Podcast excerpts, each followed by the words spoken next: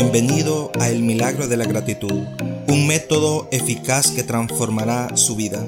Te agradezco que estés aquí conmigo acompañándome. Este es un espacio para sanar, crecer y encontrarle sentido a la vida desde una perspectiva psicohistórico, social y espiritual.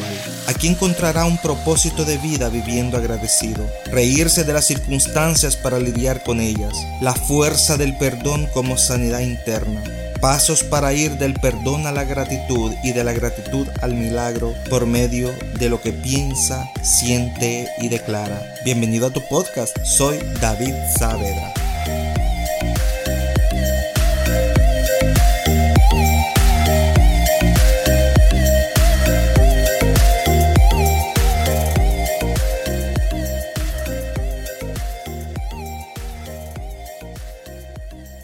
Hola, hola, saludos.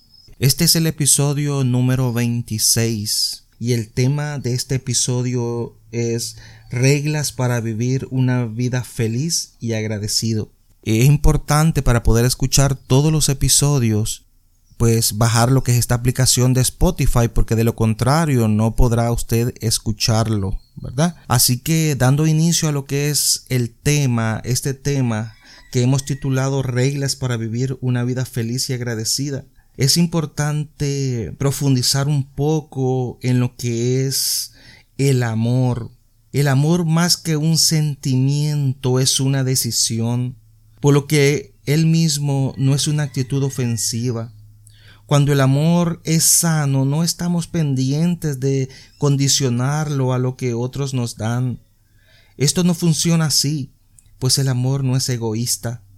En el hogar no se trata de ganar puntos para saber quién ama más, sino que se trata eh, de practicar el amor genuino y desinteresado diariamente.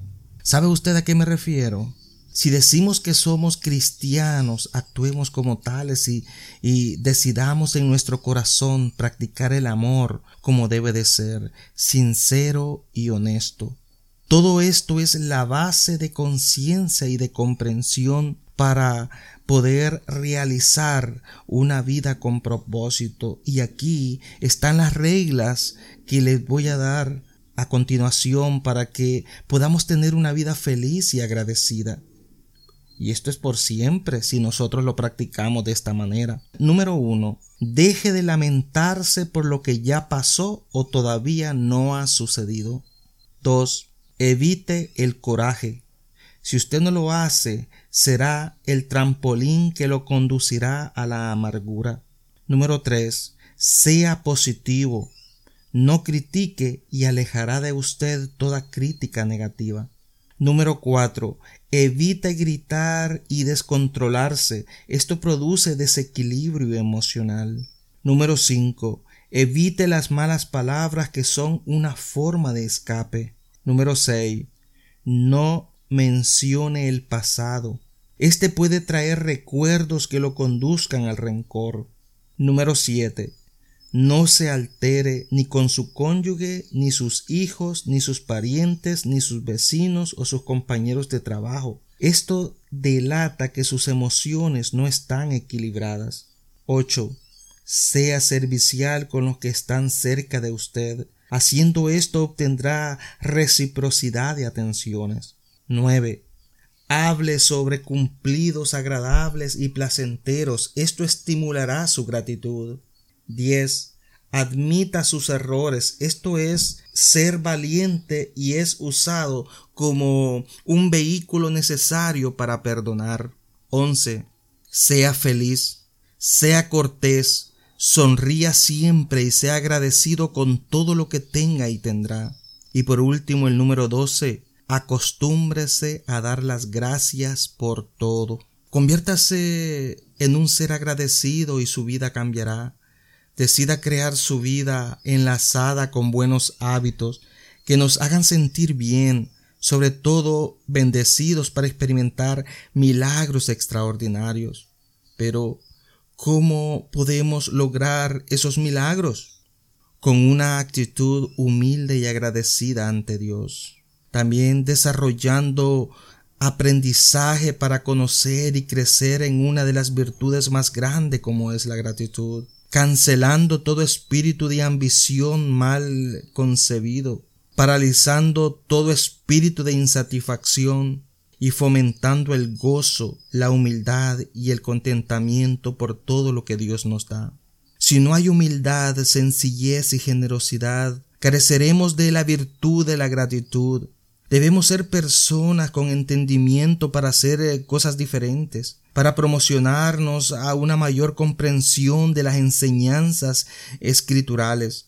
No somos ángeles del cielo, pero tampoco somos mediocres en la tierra. Dios nos ha llamado por su amor a ser hombres y mujeres que nos distingamos, que hagamos la diferencia y que cada día nos parezcamos más al carácter de su Hijo Jesucristo. Necesitamos ser libres para empezar a gozar de esa bendición. La decisión es nuestra. Dios tiene un propósito con todos nosotros que es dejar fluir su espíritu para que conozcamos la revelación de su palabra y estar en comunión sincera con Él. Así que alineados al control que en nosotros Él quiere ejercer, Dios está con nosotros y nos quiere ayudar para que nosotros seamos personas libres, seamos personas que podamos practicar todas estas virtudes para tener esa libertad y esa felicidad.